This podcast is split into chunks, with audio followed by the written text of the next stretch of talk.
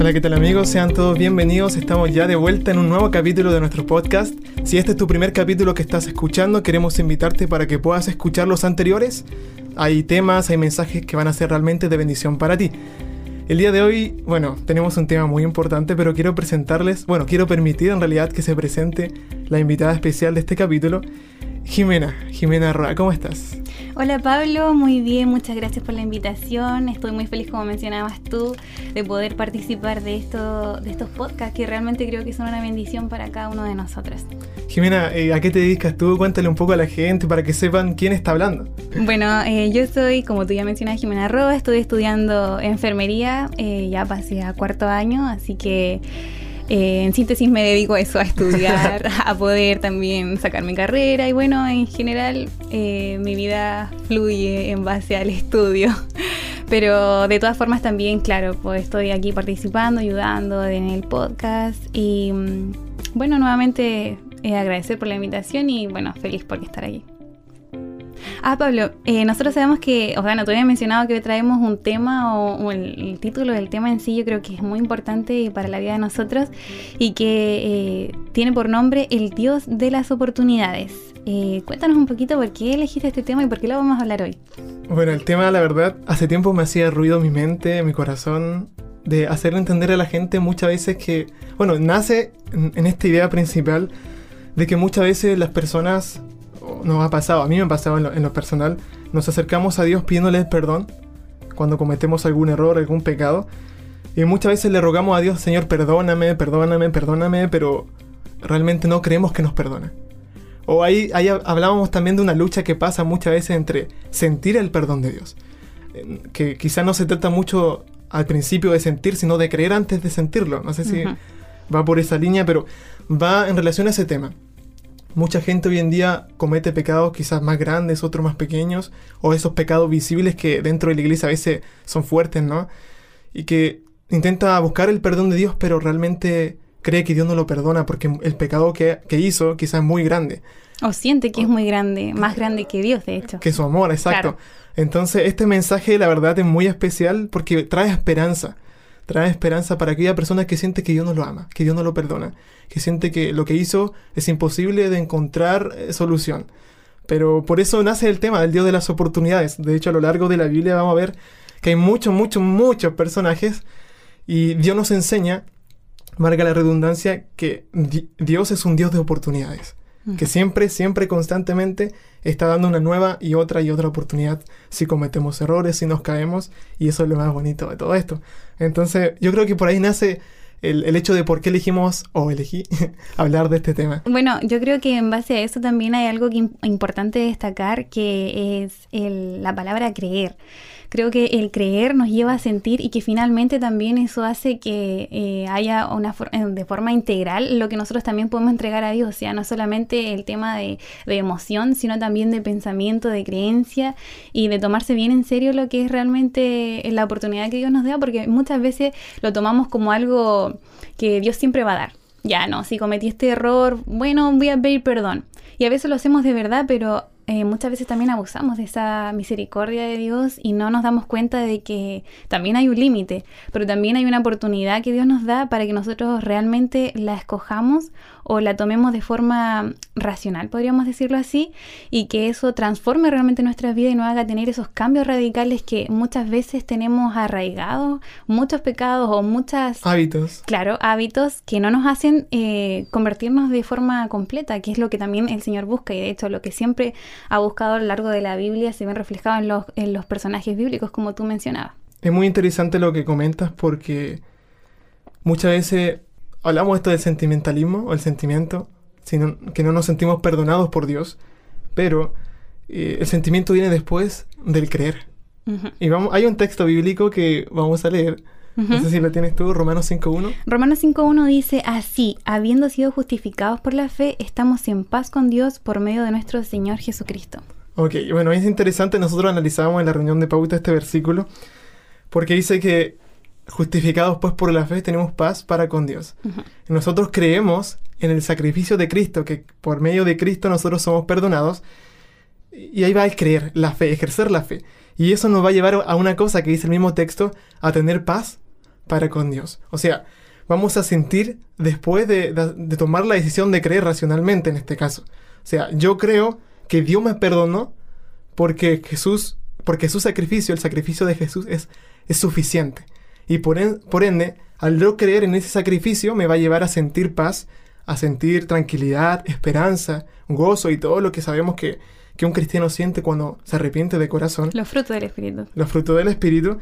Pero muchas veces hoy en día ponemos el sentimiento antes que el creer.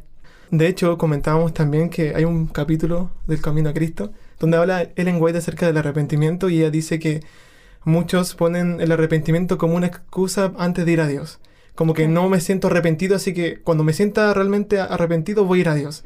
Pero e-, ella dice que no, porque tenemos que ir a Dios así como estamos y que Él nos va a dar el arrepentimiento que realmente es un don que podemos recibir y pedirle a Dios en los momentos en que nos sentimos alejados o que sabemos que hemos cometido algún pecado y que de esa forma podamos ser transformados por Él. Sabes que yo quería comentar un poquito un testimonio también de, de parte de mí, que yo también he vivido con este tema del arrepentimiento y de las oportunidades de Dios, porque bueno, a lo largo de toda mi vida yo soy adventista de cuna. Eh, siempre escuché de Dios, siempre supe de Él y también estaba segura de la misericordia que Él tenía en base a, los errores que nosotros cometíamos. Entonces cada vez que yo me sentía mal, buscaba a Dios para eh, que Él me diera una oportunidad. El tema es que llegó un momento de mi vida en que yo dije, ya estoy cansada de que cada vez que yo erre eh, tenga que estar buscando de nuevo el perdón y la verdad es que estoy segura que eso siempre va a ser así. Pero un momento dije, eh, a veces como que cometo los mismos errores. Entonces dije, ya no quiero volver a tener esos mismos errores y dije, ya esta vez voy a tomármelo en serio. Era tanto mi dolor que sentía que dije en mi oración, le dije al Señor que yo realmente quería tomarme esta oportunidad como algo eh, que fuera mucho más allá de, de, una oración, sino como un cambio radical en mi vida, una oportunidad eh, en serio que me estaba tomando. Una reforma. una reforma. Y de hecho, eh, eso mismo me llevó a pensar o a acordarme de cuando uno está en la universidad y le dan una oportunidad por alguna nota o algo referido a, no sé, pues, a tu promedio, algo que tú necesites subir y te la dan, tú te la juegas realmente por esa oportunidad, o sea, das todo, estudias, no sé, pues. A mí me ha pasado personalmente, entonces yo digo, eh, quiero tomármela de la misma forma en como eso me importa, eh, como también eh, quiero relacionarlo con mi vida espiritual. Entonces, en base a eso, yo dije, ya, Señor, ahora yo voy a valorar esta oportunidad porque siento que tampoco va a ser eterna. Sé que el tiempo de gracia en un momento va a acabar. Así que me la tomé en serio y sabes que eh, también se me aplicó el versículo que acabamos de leer porque, como dice aquí Romanos 5.1, que siendo justificados por la fe, estamos en paz con Dios. Y realmente uno siente paz, o sea, después de creer, porque va a una parte racional primero, después uno tiene como de añadidura el sentimiento. Y es algo increíble porque tú empiezas eh, por voluntad propia a cambiar. Y eso transforma tu vida de forma eh, completa. Y sabes que eh, eso yo se lo recomiendo a mucha gente, siento que es lo mejor que uno puede sentir, lo mejor que uno puede creer es tomarse en serio estas oportunidades y, y ver el amor de Dios trabajar en tu vida, es realmente impresionante. Muchas veces uno se angustia anda así como con el espíritu, no sé, mal. Y cuando nos acercamos a Dios y nos ponemos a cuentas con Él, sentimos una paz increíble, que nada lo puede dar. Profundo el mensaje, es interesante todo esto que estamos conversando. Y hablaste de una cosa que quizá vamos a profundizar en unos minutos, el tema de, de, aprovechar la oportunidad que Dios nos da.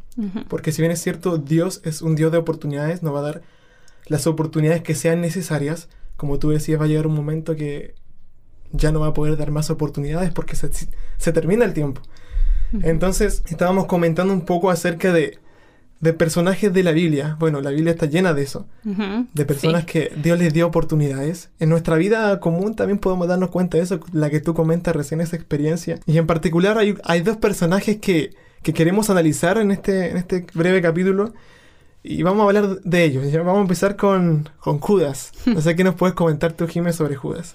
Mira, em, siento que Judas es uno de los discípulos que uno igual puede aprender mucho de él y que igual pocas veces he visto o he escuchado que se menciona sobre él porque sabemos su contexto de historia, sabemos que él siendo uno de los discípulos de Dios elegido por Jesús, él falló, él como que se dejó llevar por la ambición, muchas veces por el dinero. Y mm, la verdad es que yo estudiando un poco sobre Judas me di cuenta de algo eh, muy impresionante de la vida de él además de la oportunidad que Dios le dio, como se menciona en el espíritu de profecía, en el deseo de todas las gentes, que eh, de hecho en, el, en la página 667 dice que Jesús incluyó tiernamente a Judas en el servicio hecho a los discípulos, pero no fue oída su última súplica de amor.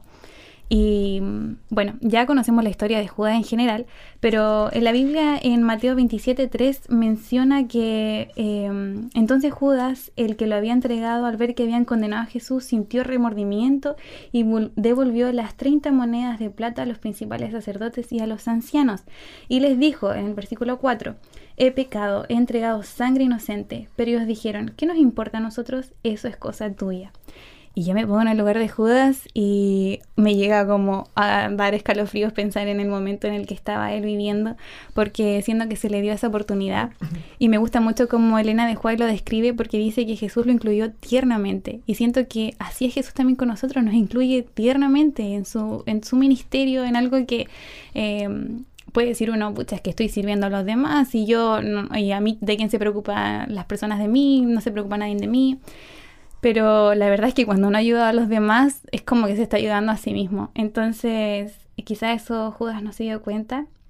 Y nos damos cuenta ahí que Jesús les dio una oportunidad y fue como la oportunidad directa.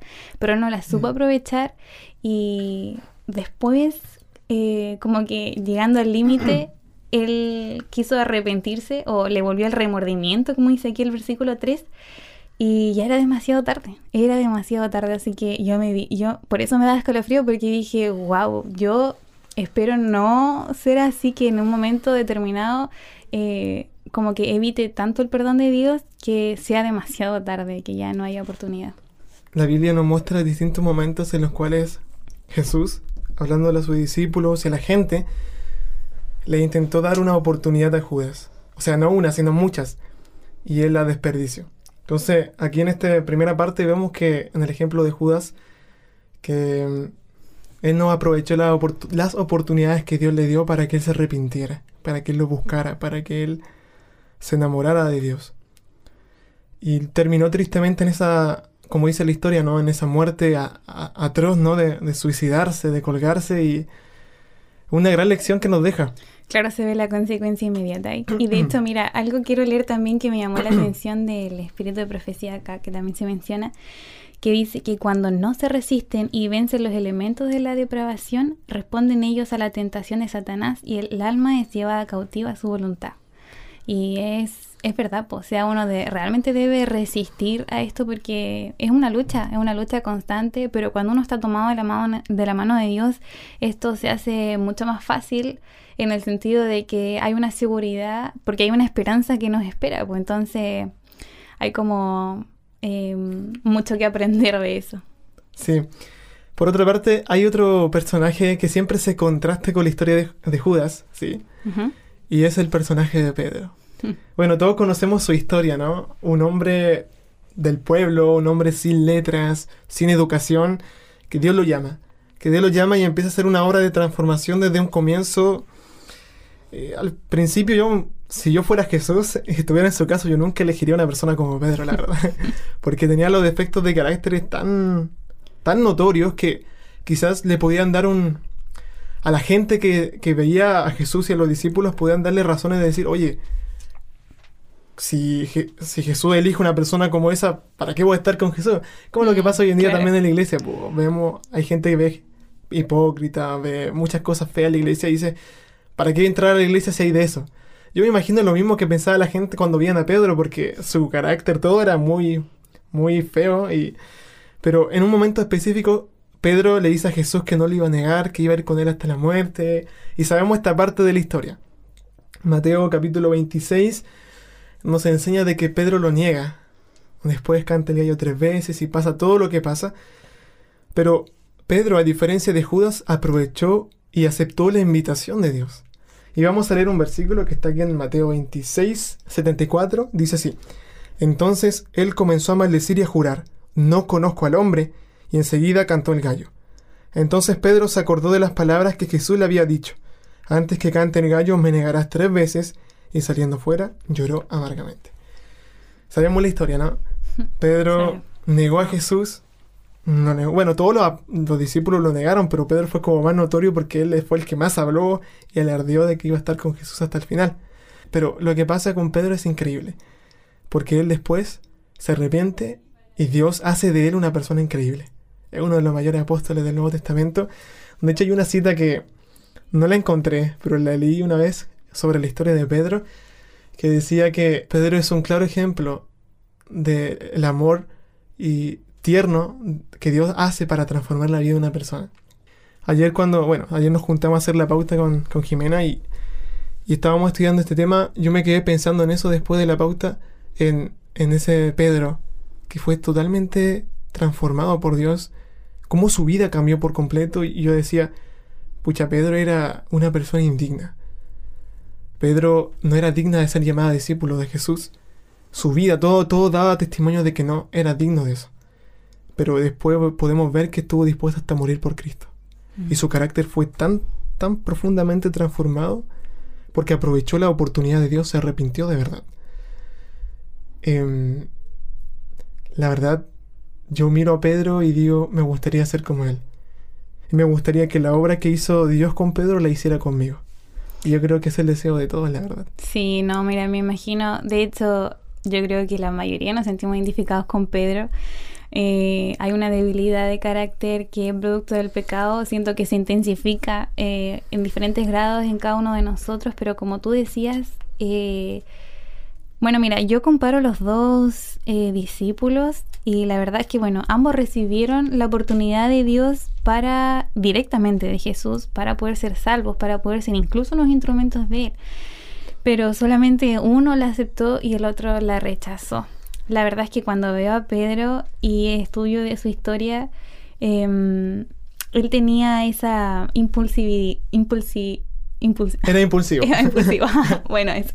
Era muy impulsivo, pero la verdad es que trataba como de demostrar que quería servir a Dios. O sea, mm. cuando en el momento que él le dice, no, Señor, yo no te voy a negar, no te voy a dejar, eso eh, demostraba que él estaba como casi a ciegas eh, siguiendo a Jesús. Pero Jesús esperaba mucho más de él, porque él, quería transformar de su corazón, pero de una forma racional.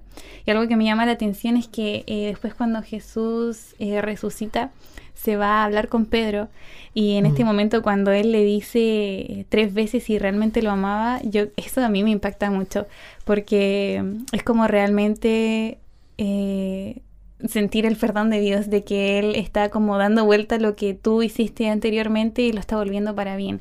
Y algo que me gusta mucho, mucho, mucho es como lo describe Elena de White. Siento que es algo muy lindo porque mira, bueno, de partida cuando le dice esas tres veces y lo amaba, Jesús reveló la profundidad del arrepentimiento de Pedro y demostró cuán cabalmente humillado se hallaba el discípulo una vez jactancioso.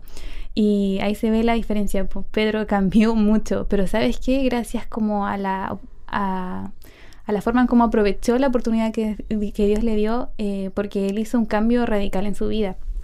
Y más adelante se menciona que eh, había algo fundamental, la verdad, dentro de lo que era em, este, este cambio. Y es el siguiente, dice, mencionó solo una condición para ser discípulo y servir. ¿Me amas? Dijo, esta es la cualidad esencial. Y siento que eh, cuando uno recibe esta oportunidad de Dios y, realmente quiere cambiar, eh, tiene que ver y tiene que estar ligado muchas veces el amor de Dios porque si uno no siente amor, muy difícilmente vamos a poder cambiar también nuestra vida. Entonces, incluso, como mencionabas tú, esto nosotros lo podemos pedir. Y si no lo sentimos, y si muchas personas igual eh, muchas veces dicen que no se sienten perdonados o no creen ser perdonados, aquí está claramente la oportunidad que Dios les da. Así es, así es. Ponía a pensarme, quiero concluir como con una idea esta parte, antes de pasar a la última parte de este capítulo. Em, la idea es la siguiente. Dios es un Dios de oportunidades y eso lo, lo vemos demostrado en toda la Biblia. Siempre, si cometemos un error, si nos apartamos, nos va a dar una y otra y otra oportunidad. Ahora, la pregunta es, ¿cómo, cómo reaccionamos frente a las oportunidades de Dios? ¿Las aprovechamos o no? Vimos ya dos ejemplos. Uno la aprovechó, otro no la aprovechó. Entonces la pregunta para ti, querido amigo que nos estás escuchando, es, ¿realmente estás aprovechando las oportunidades que Dios te da? Esa, esa gracia que Él te entrega hasta el día de hoy. Porque como hemos conversado, llegará un momento en el cual ya, no porque Dios no quiera hacerlo, sino porque ya se terminó el tiempo, tristemente, no van a haber oportunidades. Queremos hablar ahora acerca del último personaje de este capítulo, que es un rey, que fue el rey Manasés. No sé, ¿qué puedes comentarnos, Jimena, sobre esto? Bueno, la historia en general se encuentra en Segunda de Crónicas 33. De ahí en adelante se empieza a describir que Manasés era un rey que comenzó a reinar, valga la redundancia, a los 12 años. O sea, imagínate un niño realmente a cargo de un país o de una nación, más que nada.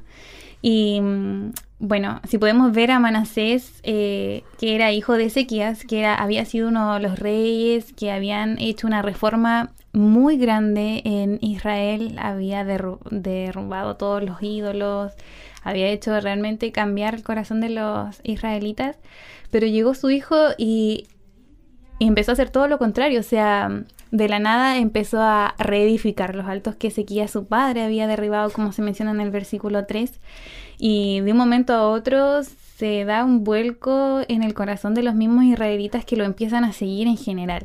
Y podemos ver en el capítulo 33 de Segunda de Crónicas como todo el proceso de Manasés. Y algo que me llama la atención es lo que tú mencionabas cuando em, estudiamos este capítulo, como que lo, lo, separamos en diferentes partes. Que es todo el proceso que nosotros pasamos en nuestra vida como, como cristianos. Vamos a, a comentarlo entonces, mira, capítulo 33, capítulo 33, versículo del 1 hasta el versículo número 9, encontramos este periodo de Manasés que, se, que es representado en nuestra vida como la rebelión o el pecado, cuando estamos en pecado, todo lo malo que hizo.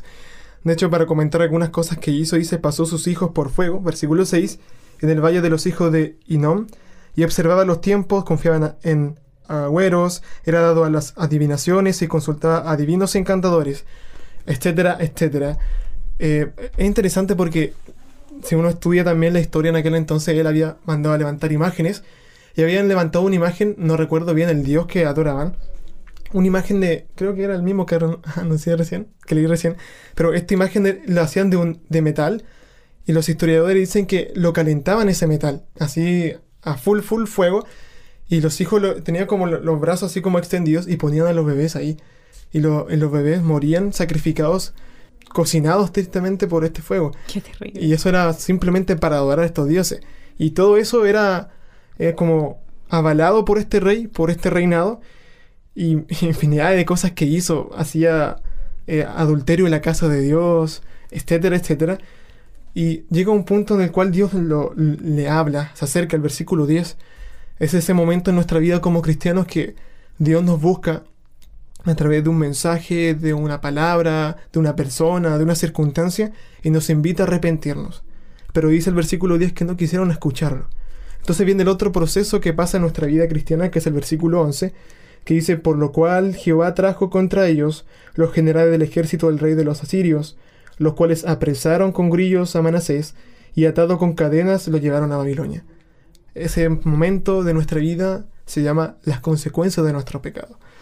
Sí, mira, yo quiero detenerme un poquitito en este lapso de oportunidad y consecuencia, porque siento que se ve demasiado reflejado en nuestra vida, porque muchas veces cuando estamos alejados de Dios, eh, existen muchas oportunidades que Dios manda, que Dios, por medio de muchas cosas, yo creo que incluso por medio de unos amigos, de algún mensaje de Instagram, no sé, de las redes sociales, eh, yo no creo que eso sea casualidad y que alguien la haya puesto ahí por, por, solo ponerla. Siento que eso va porque alguien realmente lo necesita y eh, si alguien, no sé, eh, necesita ayuda o está buscando de alguna forma encontrar a Dios, eh, yo creo que hay que estar atentos como con todos los sentidos, porque Dios puede hablarnos por muchas, muchas formas y la importancia está ahí en, en que nosotros podamos escucharla y, poner atención y realmente tomarle el peso a eso, que Dios lo está haciendo porque realmente te ama, porque realmente quiere que seas salvo, pero que si no lo hacemos las consecuencias son clarísimas, o sea, de partida uno pierde todo. Y mm, al, pensar, al, pensar un poco en eso, uno se da cuenta que hay, hay gente que dice que tiene todo, muchas veces uno puede caer en lo mismo, pero hay un momento de la vida en que, como dice una frase por ahí, que todo lo que sube baja, y es verdad, siento que en, ese, en algún momento la gente va a caer. La ley causa y efecto. Claro, también eh, tiene que ver. Entonces, si nosotros nos damos cuenta, eh, hay un momento en que eh, hay mucha angustia, especialmente ahora en el rey Manasés, y que también ahí se presenta otra oportunidad. Sí, ok. Muy bien, antes de que te adelantes, aquí hay un punto importante, porque si nuestros amigos nos están siguiendo con su Biblia, en el versículo 11, que quedamos ahí, vemos las consecuencias del pecado. Y en el versículo número 12 y 13 se arrepiente, ese proceso de arrepentimiento que nosotros vivimos en nuestra vida. Ahora es interesante porque Manasés, en el versículo, ay, se me olvidó, versículo 11, vemos esto que estamos comentando al principio. Quizás Manasés en ese momento, sufriendo las consecuencias de su pecado, y quizás ahora le estamos hablando a una persona que está viviendo las consecuencias de su pecado, eh, en ese momento él no sentía que Dios le daba oportunidades. Quizás en ese momento Manasés veía que todo lo que hizo no tenía perdón de Dios, porque hizo cosas muy, muy atroces. Pero ¿qué fue? ¿Qué fue lo que pasó? Él no, la Biblia no lo dice, pero él se arrepiente. Y todas las abominaciones que hizo fueron perdonadas. Versículo ahí siguiente, el versículo 12 y 13, que es ese arrepentimiento, la confesión de los pecados. Entonces aquí yo quiero detenerme y, hacerte una invitación a ti, querido amigo, amiga que nos estás escuchando. Porque si tú en este momento estás sufriendo las consecuencias de tus pecados, pasando por todo ese sufrimiento, esa agonía, de todo, de toda la vida, ¿no? Decirte que tú puedes arrepentirte, que Dios sí te va a dar otra oportunidad. De hecho, la oportunidad de Dios se da antes de que nos arrepintamos, según este texto bíblico, porque Él lo busca antes, pero Él no quiso escuchar. Él le quiso dar una oportunidad antes de que pasara por las consecuencias. Mira cómo es Dios, cuánto nos ama que antes de que pasemos por las consecuencias nos llama y que, nos convirtamos. Si no oímos, vamos a pasar por las consecuencias y después nos arrepentimos, igual nos va a perdonar, igual nos va a dar otra oportunidad. Pero Él siempre nos da otra oportunidad antes de que pasemos por las consecuencias. Sí, sabes que hay algo que también es importante mencionar, que eh, bueno, en el versículo 1 de, de Segunda de Crónicas 33 dice que Manasés reinó 55 años. O sea, estuvo 55 años pecando. Pecando y también eh, escuchando a Dios de alguna otra forma, eh, porque Dios le estaba dando una oportunidad, pero llegó un momento en su vida de que en su angustia se humilló grandemente, como dice en el versículo 12, y dice que Dios recibió su ruego y oyó su súplica. Y Mira lo lindo que es Dios. Dice que volvió a Jerusalén eh, y recuperó todo, su reino, eh, todo lo que tenía, pero en ese momento ya dejó de ser como era antes, sino que tomó esa oportunidad de una forma racional, la aprovechó. Y dice en el mismo versículo 13 que entonces Manasés reconoció que el Señor es Dios. Y dice que empezó a edificar todo lo que eh, Ezequías había hecho, eh, empezó a también... El proceso de... Claro, limpieza. De, de reforma. De reforma, exacto. Y bueno, es, un, es una enseñanza que creo que también nos deja... Y porque creo que eso también nosotros lo vivimos. Eh, yo también he tenido personas cercanas que eh, hemos llegado a un punto de conversación donde vemos que a veces no hay salida, que estamos como ahogados en nuestro propio vaso de agua pero que el arrepentimiento hace mucho porque las oportunidades de Dios son grandes y nunca, nunca en un problema nuestro va a ser mayor que Él. Sí. Bueno, como le decíamos a nuestros amigos, en, esta parte, en este capítulo especialmente, podemos ver toda la vida de un cristiano. Mm. Desde que se aparta hasta que vuelve a Dios. Em, algo bonito que quiero recalcar que, ah, que dijiste hace poco es eso, de, de los años que estuvo apartado. Y yo quiero decirle a un amigo que quizás también lleva muchos años lejos de Dios o en pecado. No importa cuánto tiempo hayas estado lejos, Dios te puede perdonar. Porque aún hay tiempo de gracia. Y eso es lo más, más importante. Dios te quiere dar una nueva oportunidad. Una nueva oportunidad. Y ya estamos concluyendo. Es un tema, como yo les dije, muy bonito que la verdad a mí me encanta porque tenemos que alzar la voz y decir que Dios es amor y que Él nos va a dar oportunidades, pero que también esas oportunidades se van a acabar en algún momento. Jimena, tú tienes una cita que quieres leer. Por favor. Sí, mira, antes de leer la cita yo quisiera como englobar ya todo lo que hemos hablado, porque mm, eh, tanto la persona que ha conocido a Dios como que como las personas que en algún momento de su vida escucharon de Dios, que quizás tuvieron un familiar en el caso de Manasés, que fue su padre, que conoció a Dios, em, pero que están llegando en un momento en que se sienten apartados. Y esta cita siento que es perfecta. A mí me llegó y siento que a, cualquiera que la escuche la puede también tomar como suya. Dice así. En el Camino a Cristo, página 64, dice, hay quienes han conocido el amor perdonador de Cristo y realmente desean ser hijos de Dios.